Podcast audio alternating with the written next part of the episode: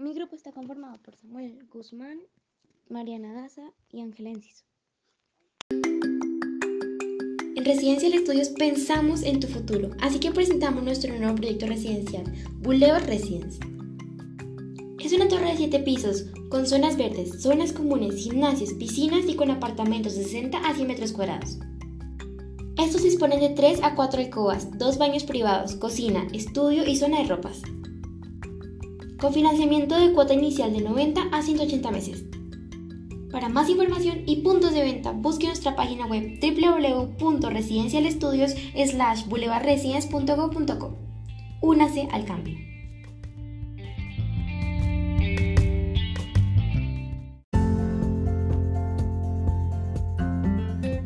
Disfruta con nosotros de las historias fantásticas en el Rincón del Arte, un refugio para la tormentosa realidad.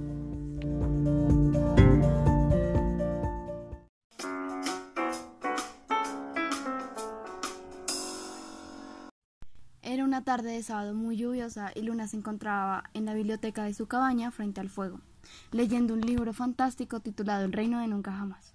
Quisiera vivir una aventura como esta. Las páginas cada vez la hacían emocionarse más, pero al llegar a la página 120 sintió un repentino adormecimiento y se desplomó sobre el libro. Le tomó un rato recuperar la conciencia, su vista era neblinosa y la cabeza le daba tumbos.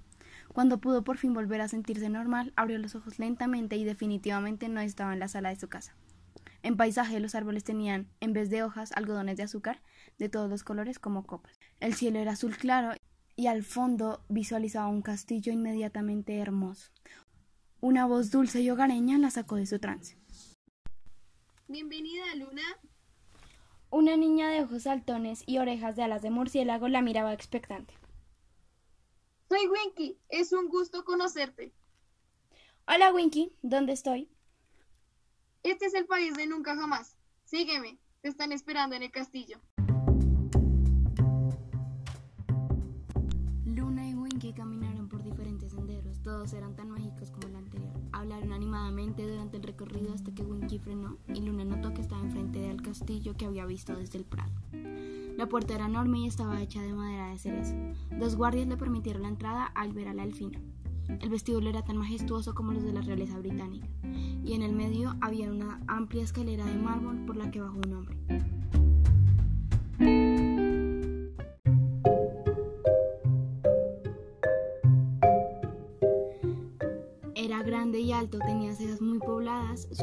Hasta los hombros y tenía los ojos color negro azabache. La capa llevaba una capa de piel de topo y una corona más grande que toda la contextura de Winky junta.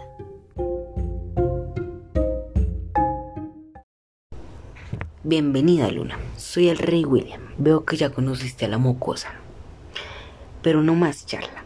Vayamos al grano.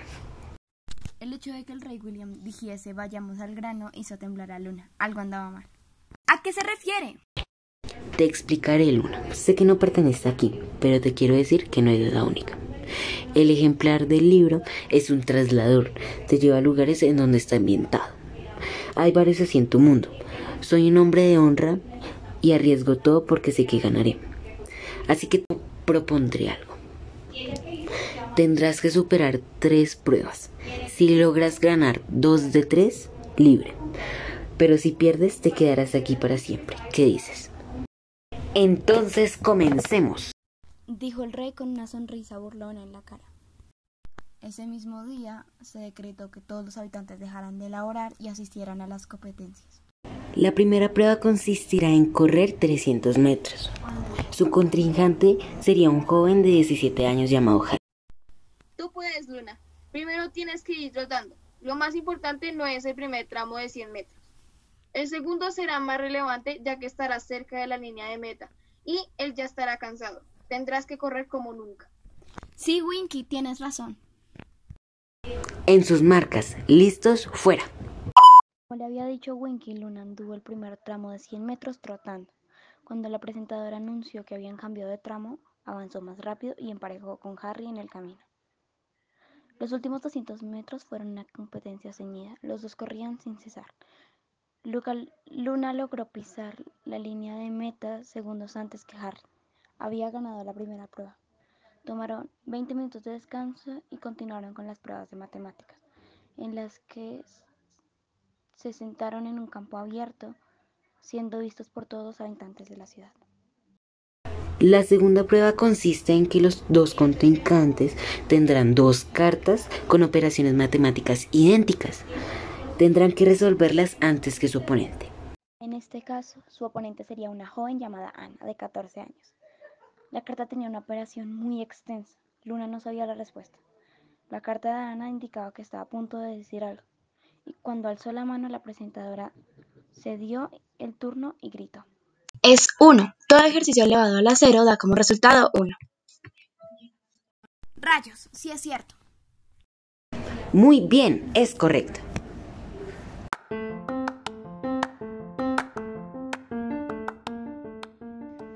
Padres desde la tribuna victoriaron.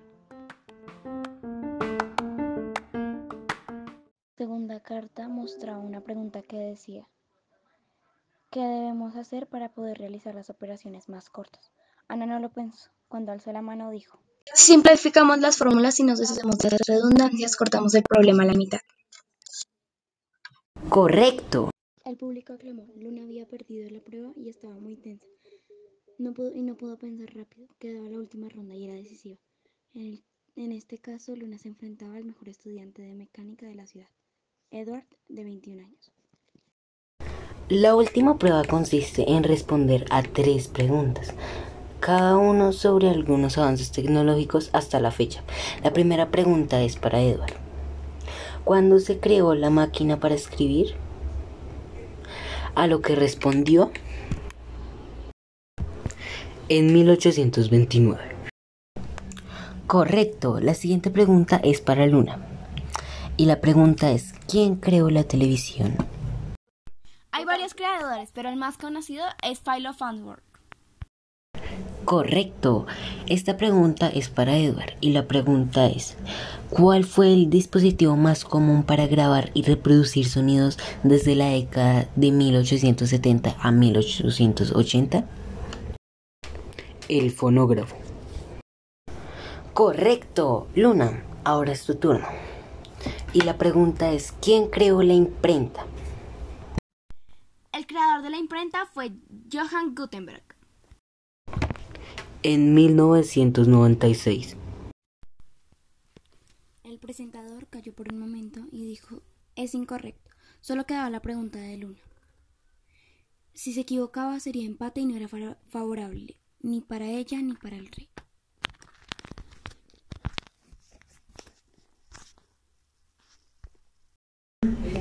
Luna, tu siguiente pregunta es, ¿hay un país que no tenga internet? En Eritrea, África. Correcto. Toda la multitud enloqueció y el rey estaba rojo de rabia, pero no podía hacer nada. Cuando Luna pudo salir de entre la multitud, salió a un rincón y abrazó fuertemente a Winky y le dijo, Te voy a extrañar, pequeña. Cuídate. También te extrañaré. Cuídate tú también. Dijo saltando de la emoción y salió corriendo a irse con sus padres a casa. Cumpliré mi palabra. Tendrás que ponerlo en la hora que viniste y presionarlo con tu pecho y decir casa. Y por si algo fue un gusto compartir contigo y tienes mucha audacia. Muchas gracias. Hasta luego. Luna ubicó las seis y media en el reloj, lo acercó a su pecho y dijo a casa. Luna, cariño, la cena está servida. Enseguida abajo, mamá.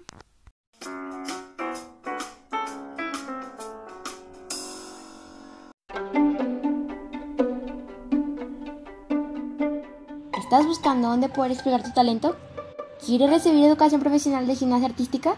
En LIFA Studio tenemos planes de formación para niños y jóvenes deportistas. Reforzamos flexibilidad, resistencia, fuerza y expresión corporal. Estamos ubicados en la calle 80 número 4521. Síganos en nuestras páginas web como arroba lifastudio-bogotá para enterarse de nuestras actualizaciones y nuevos programas. Lifa Studio, formando campeones.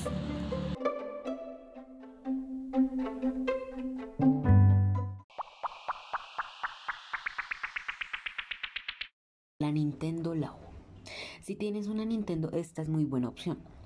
porque son unos cartones los cuales se conectan a los controles por medio de sensores. Y al manejarlos las vibraciones hacen que se muevan, así que tienes unos pedazos de cartones movibles, los cuales son interactivos y puedes usar para jugar en la Nintendo.